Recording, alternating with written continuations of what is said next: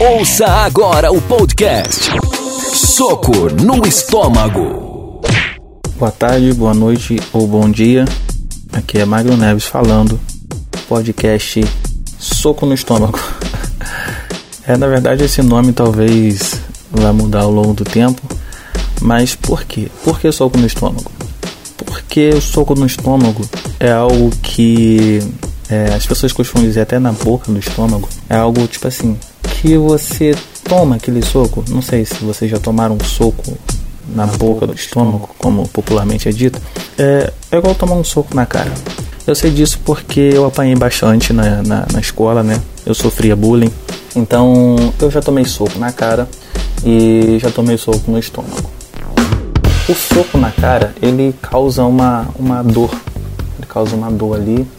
E aí você, tipo, você vai chorar? Você chora. Com certeza você vai chorar. Mas a dor fica ali. Agora o soco no estômago, ele causa um, tremendo um desconforto. Ele, ele causa algo assim que, tipo assim, meio que te paralisa, você fica tipo, cara, é, é, é tipo, o soco na cara, você você antevê, você prevê, olha, vem uma mão em direção à minha cara. E aí dói, beleza.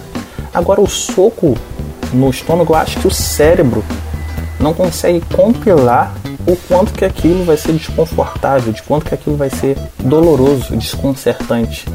E pode gerar outras coisas desconcertantes. De repente você é, solta um peido porque tomou um soco no estômago, ou de repente você vomita, né? Essas coisas nojentas, porque você tomou um soco no estômago. Então por que, que esse podcast vai se chamar Soco no Estômago? Porque eu vou falar de coisas óbvias, né, ao longo do tempo, ou talvez não, e que essas coisas realmente elas são como um soco no estômago. Por mais que seja óbvio, você não antevê o quanto que aquilo pode te, te causar uma dor, um constrangimento, de certa forma. E por que que eu resolvi fazer um podcast? É, simplesmente pelo fato de que eu imaginei que em algum momento eu tivesse muita coisa a dizer. E aí, é, eu, onde eu ia dizer isso? Eu poderia fazer no YouTube, mas no YouTube eu ia ter que mostrar a minha cara e lá tem seção de comentários. E os comentários na internet eles são bem maldosos, né? Eles são bem. É, tiram a humanidade das pessoas, eu vejo por aí, né? Inclusive a seção de comentários é maior entretenimento do que o próprio vídeo, às vezes, do que o próprio post na internet. É a seção de comentários. As pessoas fazem comentários né, com violência gratuita, assim, né? Com um certo bullying, é, fazendo algumas piadas e meme e é, imagens distorcidas. E eu dou várias risadas. Podcast Soco no Estômago. Eu pensei em ir pro TikTok, né? Que é o, é o a crista da onda aí, todo mundo fala, mas dá trabalho, transição, trocar de roupa, então de coisa lá é um público que não me atrai. Então eu pensei, falar, então vou fazer um podcast. A princípio, eu acredito que é, eu vou trazer opiniões e obviedades aqui de que ninguém me pediu. A efeito de conhecimento, meu nome é Magno Neves. É, se você pisar no Google, você vai encontrar um tanto de Magno Neves. Até porque eu imaginava quando eu era mais novo que o meu nome era algo é, realmente raro, né? Porque, tipo assim, na minha sala tinha várias Anas, tinha vários é, Carolinas, tinha Patrícias. E eu falava assim, poxa, o Guilherme. E eu pensava assim, poxa, todo mundo tem um nome igual. E o meu não, só tinha o Magno. Até que chegou na sexta série, e eu encontrei um Magno. E aí é, lá tinha um Magno e ele era mais conhecido da turma. E eu me tornei o Magno 2. Uma coisa que eu não gostei muito. Então até percebi que Patrícias, né? E, e Carolinas deveriam ter essa numeração entre elas aí. Talvez não fosse algo confortável para ela. Mas eu fiquei durante a sexta e sétima série sendo o Magno 2 e aquilo não foi nada agradável, porque as pessoas diziam, ah, Magno 2. Eu falei assim, não, cara, eu sou o número 1 na minha consciência. Mas na verdade eu era o Magno 2 e tinha que conviver com aquilo, até porque o sistema ele existe, então não tem como você simplesmente na força do seu grito é, pegar e quebrar, né? Não tinha como eu subir numa mesa um dia e falar, não, eu não sou o Magno 2, eu sou o Magno 1, né? Ia parecer até arrogante, prepotente da minha parte. mas era como eu me sentia, né? Até porque é, se eu fosse escolher entre é, os dois Magnums que existiam ali naquela sala ali, com certeza eu votaria em mim é, como o melhor Magnum daquela sala. Mas, é, assim como outro Magnum, poderia votar nele.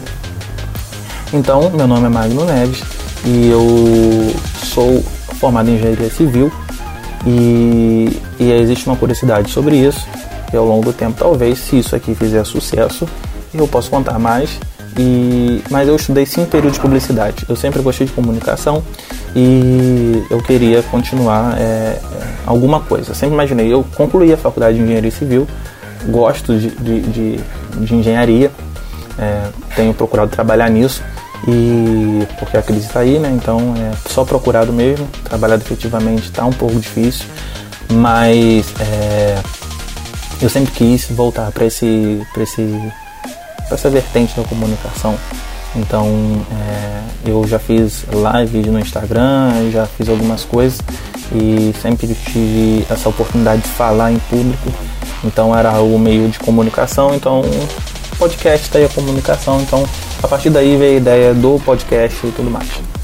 Hoje eu quero trazer um conteúdo é, que fala sobre como as coisas foram criadas com um propósito, de como elas foram criadas com uma, um ideal de como elas foram criadas para determinadas coisas e como que as pessoas lidam com a verdade da criação dessas coisas no dia de hoje. Soco no estômago. Eu sou um cara que eu gosto de observar o mundo ao meu redor. E outro dia eu tava indo pro trabalho e aí eu passei em frente à caixa. Isso era por volta de 8 da manhã. E tinha uma fila é, na caixa de pelo menos aí uns 300 metros, né? Se você for observar, é, talvez 300 metros possa parecer pouca coisa, mas ali é, era, era, era, era, era uma fila bem grande mesmo. E aquela fila ao longo do dia, ela não, não diminuiu. Aquela fila não diminuiu. E eu lembro de uma ocasião também em que eu precisei fazer a biometria do título de eleitor e aí eu fui no último dia. Tinha a opção de você agendar pelo site, né? Lá da. da. da. TRE, sei lá que porcaria que é. E ou então você enfrentava uma fila. E eu fui no último dia. Eu cheguei pela manhã nessa fila por volta das 7 horas da manhã. E essa fila já estava gigante. E eu fiquei é, preso nessa fila durante pelo menos aí uns mais 5 horas mais ou menos, eu fiquei mais 5 horas nessa fila. E aí eu percebi que ao longo do dia, né, eu passei por algumas vezes ali, né, porque meu trabalho me permite ficar andando pela rua de vez em quando. E aí eu percebi que a fila não diminuía, eu não diminuía. Talvez as pessoas tivessem mudado, mas não diminuía. E aí eu comecei a perceber de como que era a relação das pessoas com fila. E de como que existem pessoas que acordam cedo para entrar na fila primeiro. Sim, elas vão ser atendidas primeiro também. Mas para entrar na fila primeiro. Eu mesmo fiz isso no dia do, da biometria. Eu acordei porque eu ia entrar na fila. Eu não tinha garantias de que eu ia chegar naquele local e ia ser o primeiro da fila. Né? Ou o primeiro a ser atendido. Não, eu tinha garantias de que eu ia entrar numa posição da fila mais é, melhor posicionado do que, do que algumas pessoas.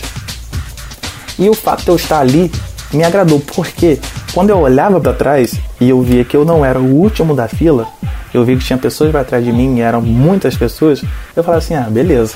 Eu encontrava satisfação. Por quê? Porque eu tô aqui na frente dessas pessoas. Só que ali naquele contexto de fila, eu percebi o seguinte: eu percebi de que quando chegavam algumas pessoas, né, por suas necessidades especiais e passavam na minha frente, eu dizia, ei, não, não, não, não, não. Eu cheguei às sete da manhã aqui.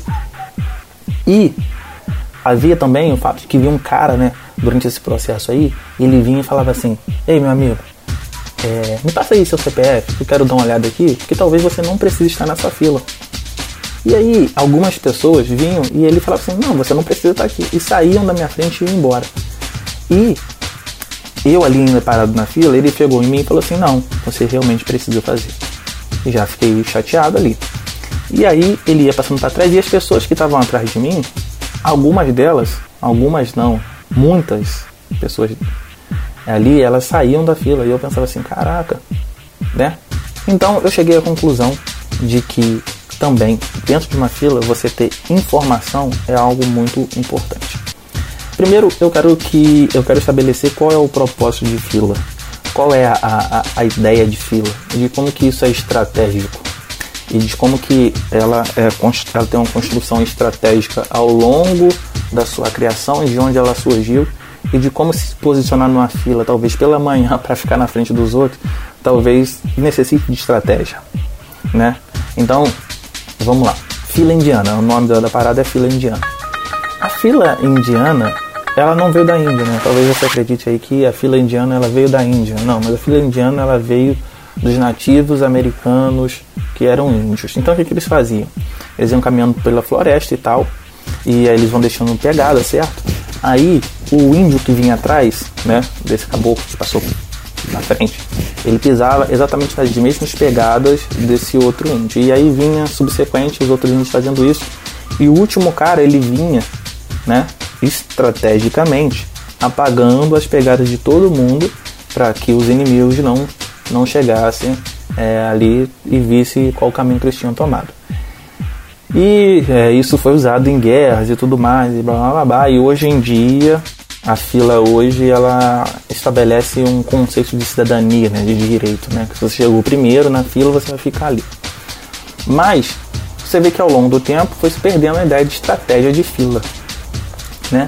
Eu já ouvi dizer que tem pessoas até que cobram para ficar na fila, né? Isso seria estratégico. Você cobrar, eu fico na fila para você, eu chego mais cedo lá e fico na fila para você, guardo o seu lugar e ganho uma grana. Isso é estratégico, né?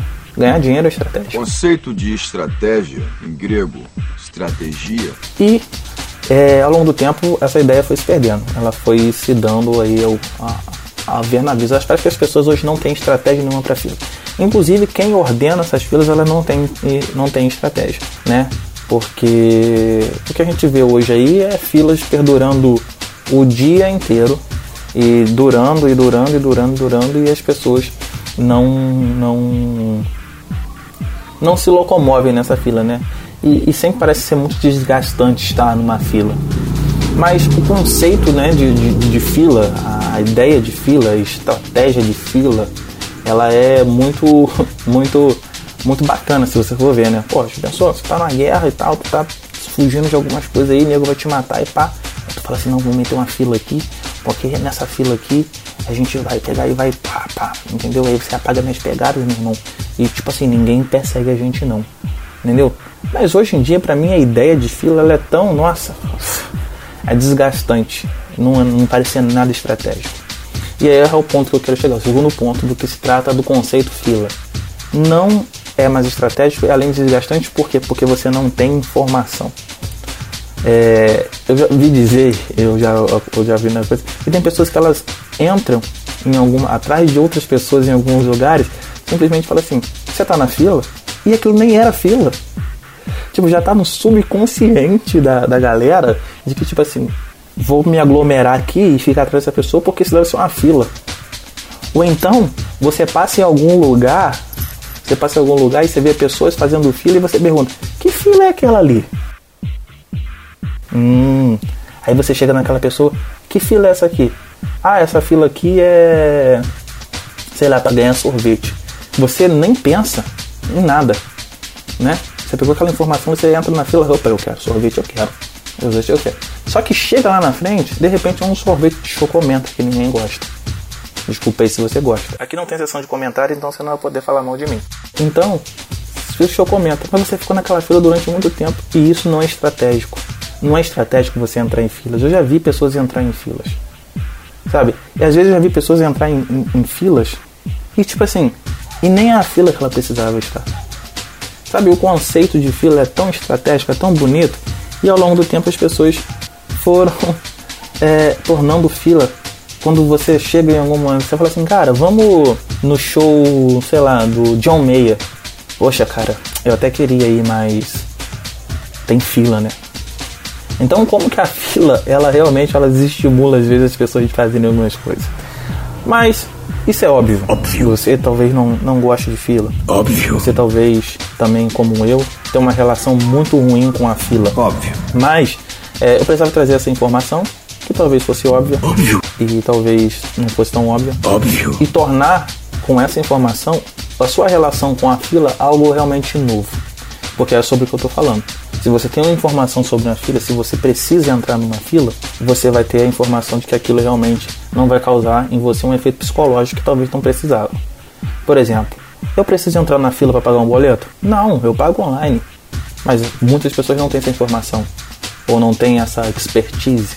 Né? É igual quando você vai mudar do HDMI 1 para HDMI 2 na sua casa e as pessoas acham que você é o técnico de informática. Não, você não é técnico de informática, você tem uma informação. Então a informação ela é realmente algo muito legal. E aí, fechando todo o balão aqui, é um soco no estômago. Por quê? Porque é óbvio. Mas você não tem como dimensionar o quanto que essa informação vai te causar algum constrangimento. Então hoje, nesse primeiro episódio do soco no estômago, talvez seja isso que eu tenha falado lá no início lá, né? Soco no estômago. Nesse primeiro episódio do soco no estômago, eu quero trazer uma informação muito banal do dia a dia uma observância na nossa relação com algo que a gente precisa se utilizar dia após dia. Porque provavelmente você já tenha entrado numa fila e tenha visto aí que realmente aquilo é algo é, é, desgastante. E no próximo episódio gente vai falar sobre como as pessoas lidam com a verdade. E vai ter, vai ter até ser um gancho basicamente sobre de como que a verdade ao longo do tempo ela vai sendo mudada, mudada, mudada, mudada, mudada. Porque talvez em algum momento você achou que fila indiana fosse, tivesse sido criada na Índia. E talvez para alguém essa seria a verdade necessária que você soubesse. Então é isso. Valeu. Você ouviu Soco no Estômago.